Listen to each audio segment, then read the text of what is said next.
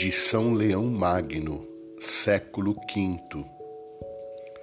Aquele que é verdadeiro Deus é também verdadeiro homem. E nesta unidade não há nada de falso, porque nele é perfeita tanto a humanidade do homem como a grandeza de Deus.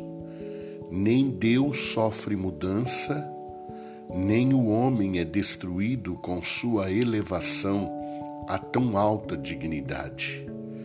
O Verbo realiza o que é próprio do Verbo, e a carne realiza o que é próprio da carne. A natureza divina resplandece nos milagres, a humana sucumbe nos sofrimentos. É um só e o mesmo não nos cansaremos de repetir: verdadeiro Filho de Deus e verdadeiro Filho do homem. É Deus porque no princípio era o Verbo, e o Verbo estava com Deus, e o Verbo era Deus. É homem porque o Verbo se fez carne e habitou entre nós.